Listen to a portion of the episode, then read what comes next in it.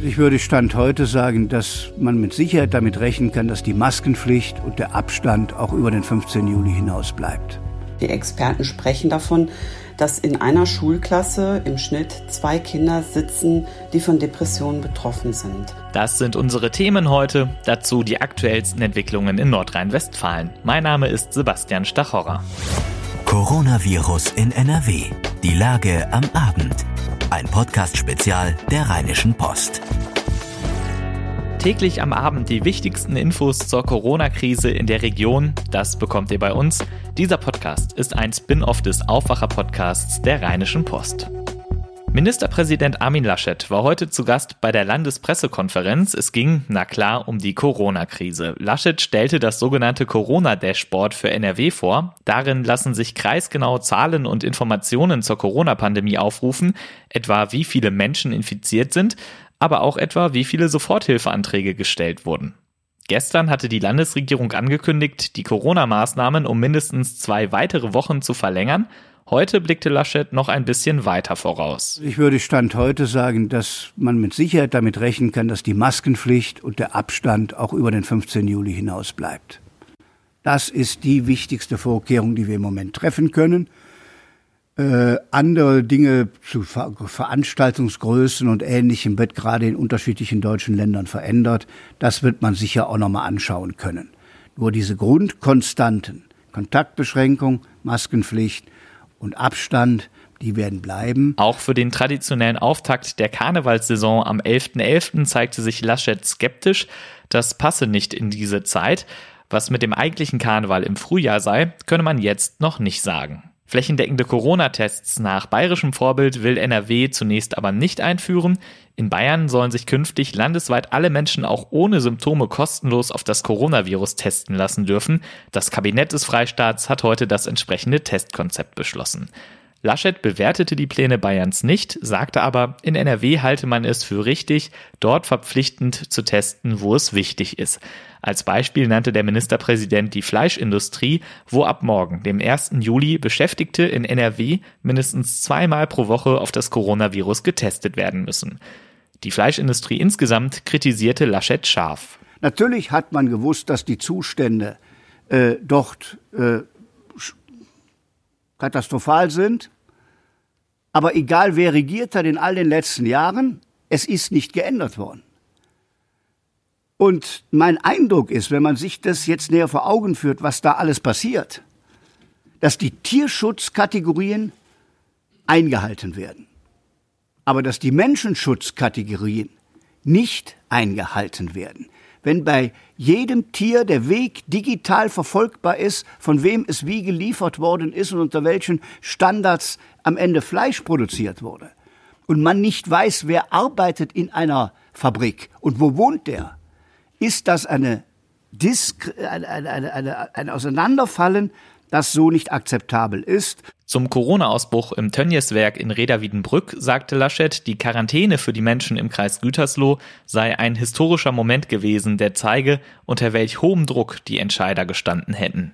Wenn 600.000 Menschen in einen Lockdown geschickt werden, erwarte ich von jedem Mitglied unserer Landesregierung und auch von mir selbst, dass wir uns über solche Grundrechtseingriffe Gedanken machen, abwägen und uns auch die Zeit nehmen, eine solche Entscheidung zu fällen. Er kritisierte die politische Konkurrenz dafür, mit Schnellschüssen zu agieren und Grundrechtsfragen außer Acht zu lassen. Insgesamt aber zog Laschet eine positive Bilanz in der Pandemie. NRW sei trotz allem gut durch die Krise gekommen. Das Gesundheitssystem sei massiv ausgebaut worden und NRW sei es gelungen, die schlimmsten Folgen der Pandemie abzumildern. In den letzten Monaten sei sehr viel über Infektionswerte gesprochen werden. Nun sei es Zeit, auch über die Schicksale von Menschen zu diskutieren, etwa die Schließung von Tafeln, die Bildung von Kindern oder Sterbebegleitung. Gleich sprechen wir über Depressionen bei Kindern und Jugendlichen. Die sind durch die Corona-Pandemie häufiger geworden. Welche Anzeichen es gibt und was Eltern tun können, wenn sie den Verdacht haben, ihr Kind könnte depressiv sein, das hört ihr gleich hier. Vorher aber noch diese Nachrichten. Das ist die Lage am Dienstag, dem 30. Juni 2020 um 0 Uhr. In NRW gibt es laut Robert Koch Institut 43.066 bestätigte Fälle. Mindestens 1.680 Menschen sind in NRW an den Folgen einer Covid-19-Erkrankung gestorben. 38.556 Menschen wurden als genesen registriert. Immer die aktuellsten Zahlen und Nachrichten findet ihr in unserem Live-Blog auf RP Online. Und das hier sind die Neuigkeiten in Deutschland und NRW und der Welt. In Gütersloh ist die sogenannte 7-Tage-Inzidenz unter 100 gefallen. Der Grenzwert, ab dem zusätzliche Schutzmaßnahmen zur Eindämmung greifen sollen, liegt bei 50. Das heißt, Gütersloh ist da noch weit drüber, aber immerhin, die Kennzahl sinkt. Vor genau einer Woche lag sie noch bei 270. Die 7-Tage-Inzidenz gibt an, wie viele Neuinfektionen pro 100.000 Einwohnern es innerhalb der vergangenen sieben Tage gab. Im benachbarten Kreis Warendorf, wo ebenfalls viele Tönnies-Mitarbeiter wohnen, liegt diese Zahl laut Robert-Koch-Institut heute bei 14. Dort enden die erweiterten Schutzmaßnahmen heute um Mitternacht. Es gelten ab dann wieder die Regeln wie überall sonst in NRW auch. Clemens Tönnies tritt als Aufsichtsratsvorsitzender des FC Schalke 04 zurück. Tönnies stand öffentlich wegen des Ausbruchs in Gütersloh in der Kritik. Vereinsintern gab es aber schon länger Probleme. Im vergangenen Jahr hatte Tönnies nach einer rassistischen Äußerung für drei Monate lang sein Amt ruhen lassen müssen. Und erst am vergangenen Samstag gab es eine Demonstration von Schalke-Fans gegen den Unternehmer. Tönnies selbst begründet seinen Rücktritt mit der Krise seines Unternehmens. Die deutsche Presseagentur zitiert aus dem Rücktrittsschreiben, wonach Tönnies seine Hauptaufgabe darin sieht, sein Unternehmen erfolgreich durch die schwerste Krise seiner Geschichte zu führen. Aber auch der Verein Schalke 04 steckt in einer Krise, sportlich und finanziell. Zuletzt hatte Schalke 16 Spiele in Folge nicht gewonnen, holte in der Rückrunde nur neun Punkte. Dazu kommen hohe Schulden. Clemens Tönnies war 26 Jahre lang im Aufsichtsrat des FC Schalke, 19 Jahre davon als Aufsichtsratsvorsitzender. Bleiben wir kurz bei Tönnies. Im Schlachtbetrieb in Weißenfels in Sachsen-Anhalt sollen nun ebenfalls alle Mitarbeiter auf das Coronavirus getestet werden. Das hat der Burgenlandkreis heute angeordnet, teilte die Verwaltung mit. Es gebe eine nicht zweifelsfrei geklärte Infektionskette, sodass ein Infektionsgeschehen innerhalb des Betriebs in Weißenfels nicht ausgeschlossen werden könne. Am Donnerstag war bekannt geworden, dass ein Mitarbeiter positiv auf das Coronavirus getestet worden war. In Weißenfeld arbeiten rund 2200 Menschen bei Tönnies. Ab morgen dürfen wieder mehr Menschen in die EU einreisen. Für 14 Länder wird der Einreisestopp aufgehoben. Auf der Liste stehen unter anderem Australien, Kanada, Japan, Serbien und Thailand. Nicht aber die USA. Entscheidende Kriterien dafür sollen die Zahl der Covid-19-Neuinfektionen der vergangenen 14 Tage sowie der Umgang der Staaten mit der Pandemie sein. Am Samstag öffnen in London wieder die Pubs und die Polizei rüstet sich für gewalttätige Auseinandersetzungen. Bereits in den vergangenen Wochen hatte es in der britischen Hauptstadt bei illegalen Straßenpartys und Demonstrationen gegen Rassismus Gewalt gegeben. England bereitet sich einerseits auf große Lockerungen vor. Ab Samstag dürfen Restaurants, Hotels und Friseure wieder öffnen. Andererseits steigen in 36 Städten und Regionen in England die Covid-19-Fälle, berichtet der Telegraph. In Leicester sind bereits erste Lockerungen der Maßnahmen wieder zurückgenommen worden. Die aktuelle Zeit ist keine einfache, für Erwachsene nicht und auch nicht für Kinder und Jugendliche. Auch wenn für die meisten jungen Menschen die gesundheitliche Bedrohung kleiner wirken mag, die Angst um Eltern oder Großeltern ist ja trotzdem da. Und auch die Stimmung zu Hause ist möglicherweise angespannt. Homeoffice, Homeschooling und Familienleben auf engem Raum, das führt auch manchmal zu Konflikten. Und sich mit Freunden treffen, um darüber zu reden, geht halt auch nicht. Das kann bedrückend sein und sogar krank machen. Bis zu 10 Prozent der Jugendlichen erkranken an Depressionen, schätzen Experten.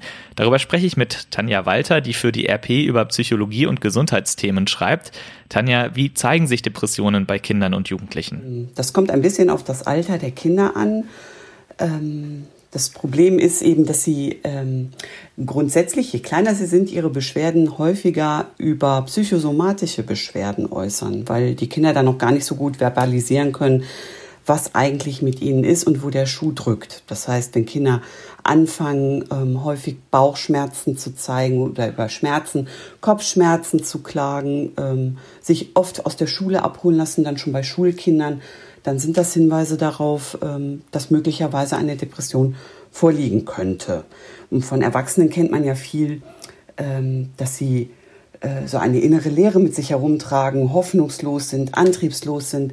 Das ist bei Kindern eigentlich gar nicht so das Thema, das steht nicht so im Vordergrund und darum wird es häufig übersehen, sagen die Experten. Ähm, je nach Alter ähm, ist das bei den ganz kleinen Kindern eben so, dass sie auch unter Schlafstörungen leiden können oder apathisch sind, sich ganz zurückziehen, nicht gerne spielen, ähm, auch äh, so äh, impulsive Gefühlsausbrüche zeigen, Temperamentsausbrüche, plötzlich schreien.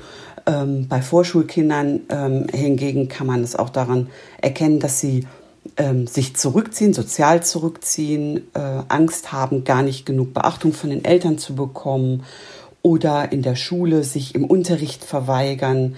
Und auch da im Schulalter schon sagen die Experten, kann man zum ersten Mal von Selbstmordgedanken hören. Das ist immer schwer für die Kinder, das zu verbalisieren. Ähm, je älter die werden, desto leichter fällt das auch zu äußern, dass innen drin irgendwas nicht stimmt. Ähm, die Therapeuten nutzen darum häufig Spiele, um das sichtbar zu machen, weil den Kindern, die sind wirklich wortlos, denen fehlen oft die Worte, das, was in ihnen drin ist, ähm, nach außen zu tragen. Wie häufig kommen solche Zustände denn vor? Häufiger als man denkt. Also ähm, die Experten sprechen davon, dass in einer Schulklasse im Schnitt zwei Kinder sitzen, die von Depressionen betroffen sind. Das nimmt ähm, im, im, im Alter der Pubertät zu. Da steigt die Wahrscheinlichkeit für Depressionen. Da spricht man davon, dass 10 Prozent der Jugendlichen möglicherweise depressiv sind. Ähm, genaue Zahlen hat man da nicht. Man hat halt immer nur ähm, einzelne Erhebungen ähm, aus den Krankenkassendaten. Ähm, die Experten gehen darum von einer sehr hohen Dunkelziffer aus. Das ist jetzt in der Pubertät besonders ein Ding weil äh, Pubertät häufig ja ohnehin mit Stimmungsschwankungen so hormonell bedingt eben verbunden sind. Ähm, es kommt dann eher sowieso zu Selbstzweifeln oder zu Leistungsproblemen in der Schule. Und darum ist das da ganz, ganz besonders schwer äh, zu erkennen, Mensch, ist mein Kind jetzt einfach nur ein Pubertier oder hat es wirklich äh, Depressionen? Experten warnen gerade jetzt davor, Depressionen bei Kindern und Jugendlichen zu übersehen. Wie wirkt sich die Krise auf jüngere Menschen aus? Warum sind die besonders betroffen? Sie sagen, es trifft besonders auf Jugendliche und Kinder zu, weil die in ganz anderer Form unter den Reglementierungen leiden. Also Kinder, die sowieso ähm, schon anfällig oder die Disposition für psychische Erkrankungen haben, sind da besonders im Blick der Experten. Ähm, und mir hat eine Psychologin gesagt im Gespräch, naja, wenn man sich so vorstellt, auf den Schulhöfen stehen die Kinder nur noch in Kontaktblasen rum und bekommen Anweisungen, dass sie nur noch links rum rein und rechts rum rausgehen sollen, ähm, haben weniger Sozialkontakte ohnehin zu ihren Freunden. Ähm, all das führt dazu, dass natürlich auch die Last auf der Kinderseele und Jugendseele größer ist und ähm, auch durch die fehlenden sozialen Kontakte zu Freunden, zu Familienangehörigen, in die Schulen auch, ähm, die Symptome auch viel schlechter erkannt werden. Also ähm, all das ist im Moment ein riesiges Problem und das sind natürlich jetzt im Moment nur Prognosen. Man wird das ja erst rückblickend sehen können. Aber man hat große Sorge oder sieht eigentlich voraus, ähm, dass die Zahl der depressiven Erkrankungen und depressiven Verstimmungen bei Kindern und Jugendlichen steigen wird. Was raten Experten Eltern, die den Verdacht haben, ihr Kind könnte unter Depressionen leiden? Ja, die erste Anlaufstelle kann sein, zum Beispiel eine Erziehungsberatungsstelle. Da sind häufig äh, eben auch äh, Experten angedockt, die weiterhelfen können auf den ersten Blick und die auch ähm, spezielle Angebote weiterleiten können. Ähm, was auch immer ein guter Tipp ist, äh, man kommt natürlich bei den Therapeuten sehr, sehr schlecht unter, gerade in diesen Zeiten noch sehr viel schwieriger. Ähm, aber mir haben die Psychologen gesagt im Gespräch, na ja, wir haben die Sprechstunden und die helfen schon, um so einen ersten Einblick zu bekommen, gerade auch wenn Eltern unsicher sind. Lieber ähm, einmal mehr fragen und einmal mehr Rat einholen, als am Ende irgendwas zu übersehen, denn die Angst, überhaupt solche Hilfen in Anspruch zu nehmen, ist relativ hoch. Und damit auch die Gefahr, dass die Kinder und Jugendlichen viel zu spät in Behandlung kommen oder ähm, auch die Sorge der Eltern, naja, wenn wir da hingehen, dann haben wir so eine ewig lange Therapie vor uns oder dann ähm, werden wir nachher abgestempelt, das Kind wird gemobbt, ähm, stigmatisiert, ähm, alle zeigen mit dem Finger drauf, mit dem stimmt was nicht, der hat sie ja nicht mehr alle.